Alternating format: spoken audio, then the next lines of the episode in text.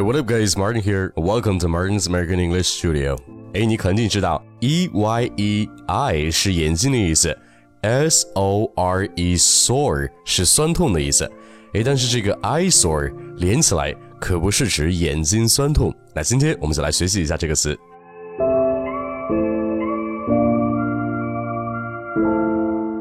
那 e y e s o r e eyesore 这个词是个名词，人们一般把它用来形容碍眼吵闹的建筑，或者是其他一些不入眼的东西。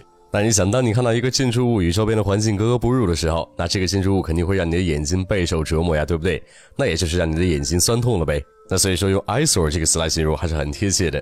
那通常情况下，人们用 eyesore 这个词来去形容碍眼吵闹的建筑物。哎，那比如说现在几乎每一个城市都避免不了会有贫民区。那贫民区不仅不养眼，而且还对居民的健康有潜在的危害。那英文就可以说，Slums are an eyesore and a health hazard. Slums are an eyesore and a health hazard. 哎，那此外，我们有时候在马路上会看到路边的广告牌已经破旧失效，摇摇欲坠。那与繁华的城市相对比，是十分违和、不堪入目的。那英文就可以说，The billboard by the side of the road is an eyesore. The billboard by the side of the road is an eyesore. 哎，可是我觉得难看的东西，在别人的眼里可能确实有一番独特的美。那所以说，one person's eyesore is another's masterpiece。One person's eyesore is another's masterpiece。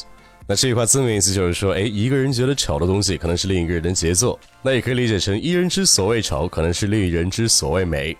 好了，那不管是丑与美，那希望你能把今天的这个 eyesore 给记住。好了，如果你不想让你讲的英文成为别人的 ear sore，那就来关注一下我的微信公众号“马丁柳美语工作室”，来了解一下听力正音课程的详情吧。相信我，一定会让你的英文大不一样。Alright, that's about it. Thanks for listening. Until next time, love you guys. Peace.